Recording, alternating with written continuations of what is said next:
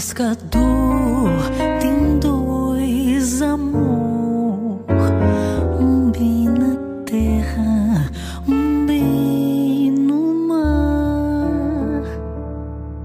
A cantora Ana Mameto está em temporada de shows de lançamento do mais novo álbum Saudação. As apresentações acontecem aos sábados, Teatro César Rio Vermelho, e atravessam as ancestralidades musicais da artista, incluindo Dorival, Clara, Tinco Anz. Eu converso agora com a própria Ana Mameto. Boa tarde, tudo bem? Boa tarde, que prazer estar aqui podendo falar desse show que está me trazendo tanta felicidade, está cheio no coração assim de, de esperança, né? Nesse processo de retorno. A gente que ficou quase dois anos sem pisar no palco como cantora, né? Fazendo shows. A gente agora tem essa oportunidade de poder estar voltando. Pois é. A gente está tendo ao longo das últimas semanas os reencontros né, de artistas e público. Eu fui, Ana, visitar o Sarau do Porto na Casa Preta, aí uma poeta subiu no palco, começou a chorar. Projetos que nasceram durante a pandemia finalmente virando uma coisa de corpo presente, né? Teve aquela peça é, O Outro Lado do Mar, no Teatro Vila Velha. Teve Outros Olhos, do Tito Baiense, que você assistiu, né, por sinal. Uhum. O que é que significa para você trazer saudação para o palco? É isso, né? A gente também idealizou saudação durante a pandemia, assim, no ápice da pandemia, né? Naquele momento de todo mundo dentro de casa trancado, sem poder sair, sem poder se expressar está tendo um significado muito grande, né? Ele mexe comigo em vários lugares, assim, são muitos, muitos gatilhos que Salvação traz para mim. Primeiro que eu estou conseguindo sair dessa, desse casulo, né, que foi a pandemia, podendo agora voar e indo para o presencial, poder apresentar esse trabalho, que é muito importante para mim, porque é um trabalho que fala muito da minha história como artista, como pessoa, né, como mulher, esses artistas que eu, junto com Iacossi, escolhemos, de, diretamente eu tenho uma relação desde muito pequena de escutar e de crescer ouvindo esses compositores e intérpretes, então, poder trazer isso hoje de uma forma cênica, de uma forma espiritual, forte, da gente poder fazer essa troca de energia.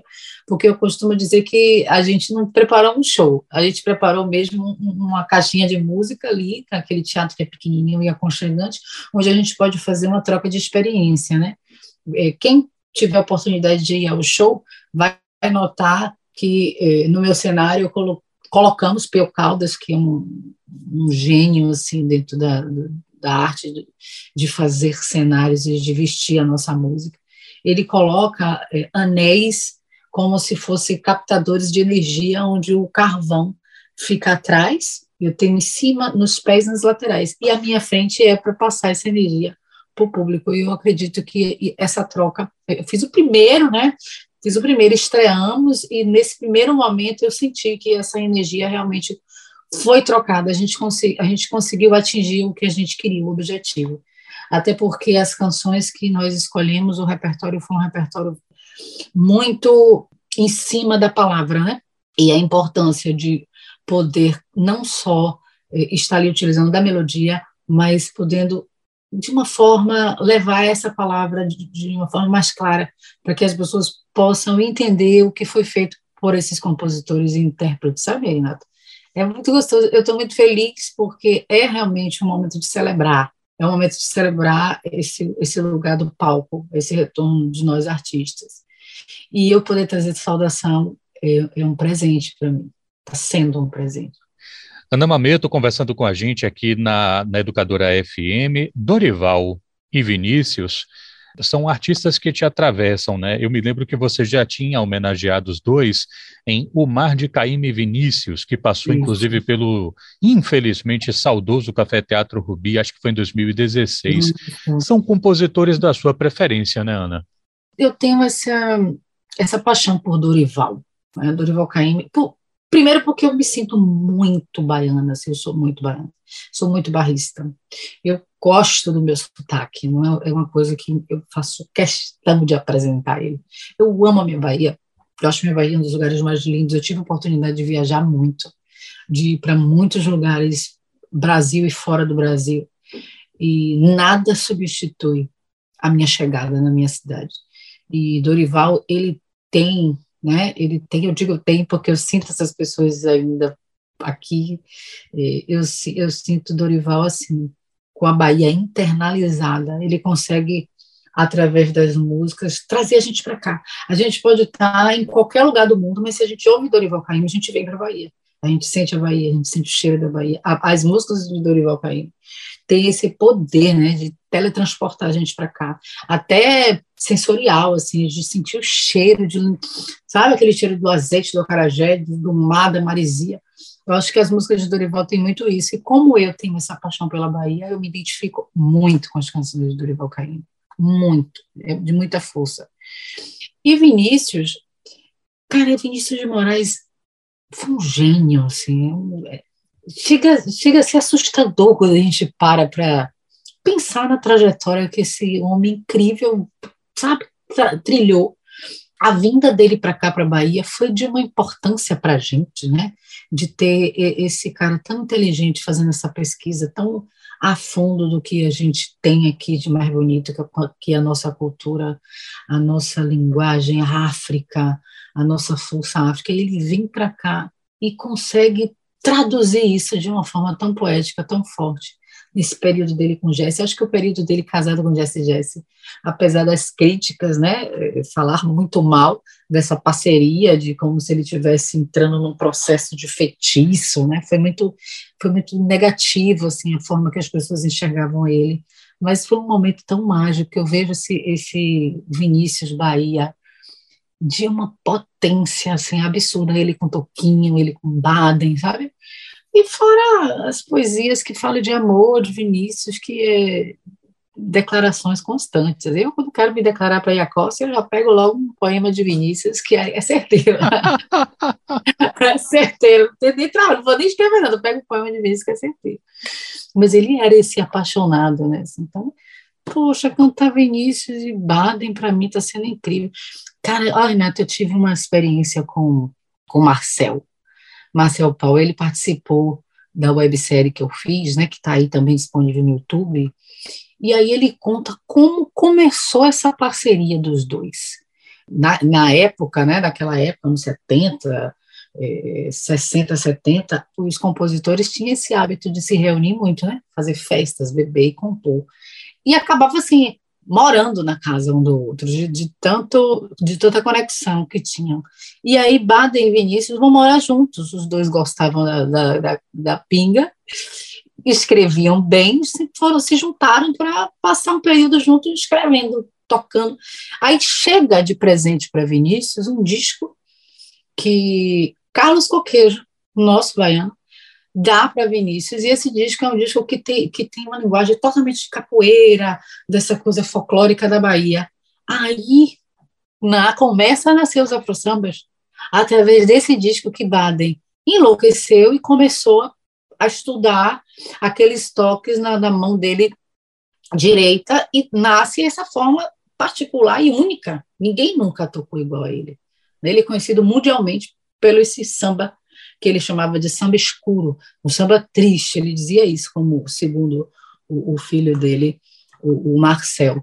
Então, olha que coisa importante, chega até ele um presente daqui, da Bahia, e nasce o Afro Sambas, que coisa linda, é, é muito bom a gente poder ter essa oportunidade de entender como é que essas conexões foram feitas, né, e a Bahia está ali, né, a Bahia está ali, sempre dando essa pitada, assim, ó, o que Sim. é a Bahia, cara? Por isso que eu sou apaixonada por esse lugar.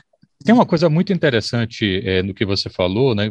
Você se assumiu bairrista e assumiu e se assumiu bairrista ao justificar por que, você gostava, por que, que você tinha essa conexão com Dorival, que sempre amou as canções mais apologéticas da Bahia, né?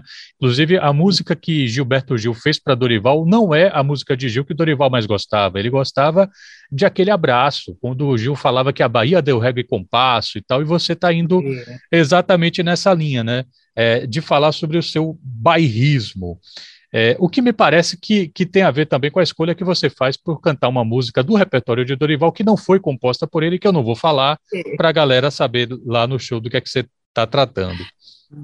Eu tinha que que ter essa canção, porque essa canção me representa muito, assim, é, a minha infância, é impressionante como eu gostava de cantar isso, por causa desse amor mesmo que eu tenho por minha cidade. Oh,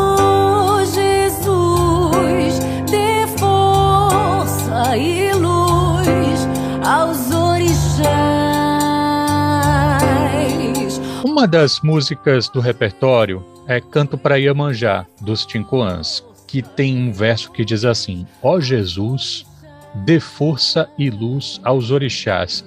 Essa música, Ana, você me permita compartilhar, isso sempre me pareceu o máximo, assim, de uma percepção de convivência entre religiões, né? Eu vou, eu vou pedir para um santo, um deus, uma divindade, uma entidade de uma religião para que dê uma força para a galera que é de outra cultura. Isso para mim é o é o máximo, assim, sabe?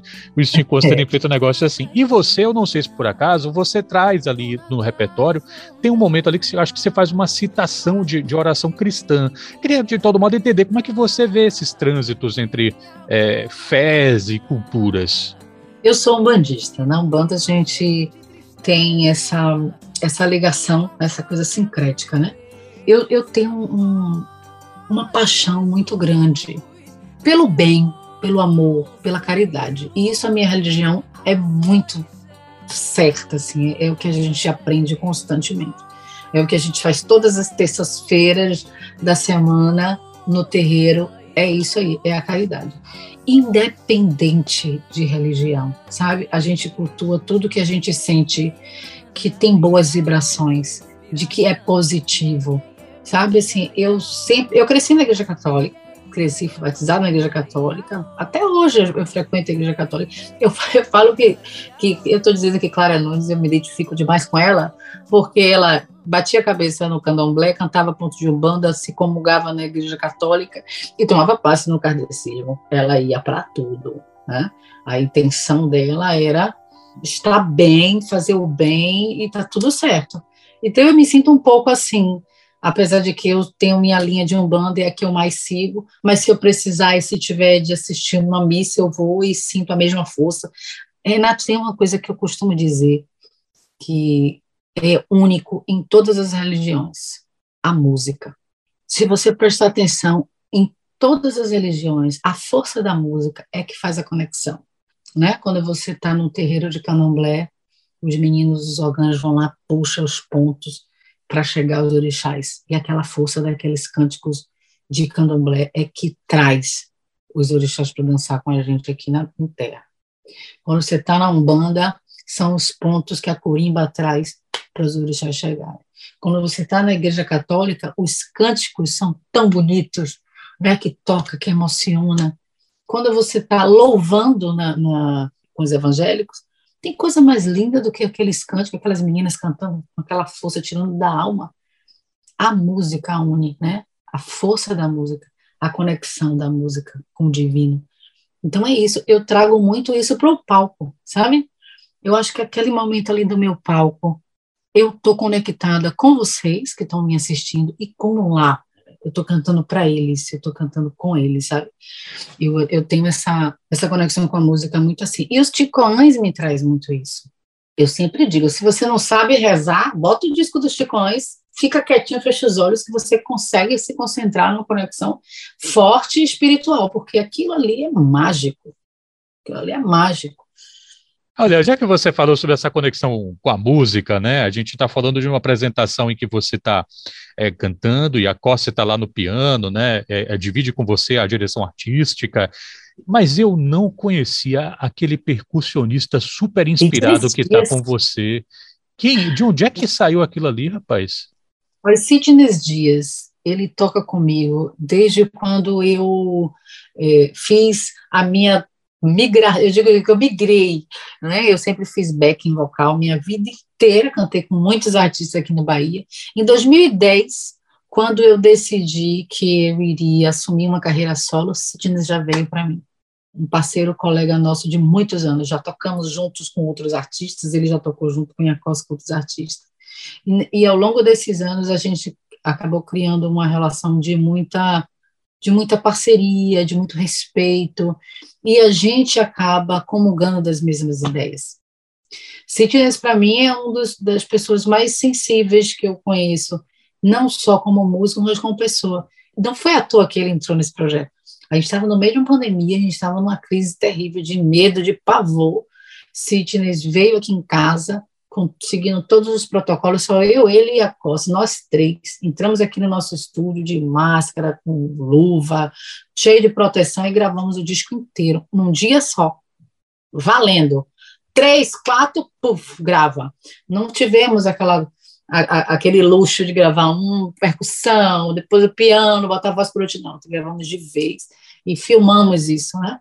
E também essas filmagens estão disponíveis. Então a gente conseguiu fazer isso tudo num dia só sabe? Então, para você conseguir fazer um disco inteiro no dia só, passando duas vezes cada música, foi o máximo que a gente tinha por causa do tempo e por causa da pandemia.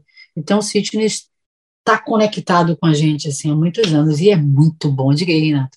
É. Que talento, Aí né? uma orquestra. Ana Mameto, para terminar, quem quiser conferir as próximas edições das apresentações que vão rolar no Teatro César Rio Vermelho, já pode ensaiar as músicas ouvindo o álbum. Como é que faz? Qual é o caminho da roça? Eu, é só ir lá no Spotify, Spotify colocar Ana Mameto, Saudação, você vai poder escutar. O show é muito próximo, né, ao disco, a gente segue o disco direitinho, a gente acrescentou algumas canções para o show ficar um pouquinho mais longo, mas está lá disponível nas plataformas. Eu estou em cartaz aos sábados no Teatro do SESI do Rio Vermelho, às 20 horas, até o dia 30. Depois disso, a gente vai segurar e se preparar para uma nova temporada. Assim seja. Ana Mamito, muito obrigado e até a próxima. Eu que agradeço. Estamos conectados sempre, viu? Quando precisar de mim é só chamar. E espero todos vocês, gente, às 20 horas no Teatro de Sede Rio Vermelho. Saudação aos sábados. Labareda te encostou, lá vai, lá vai, labareda. Labareda te queimou, lá vai, lá vai, labareda. Labareda te matou, lá vai, lá vai.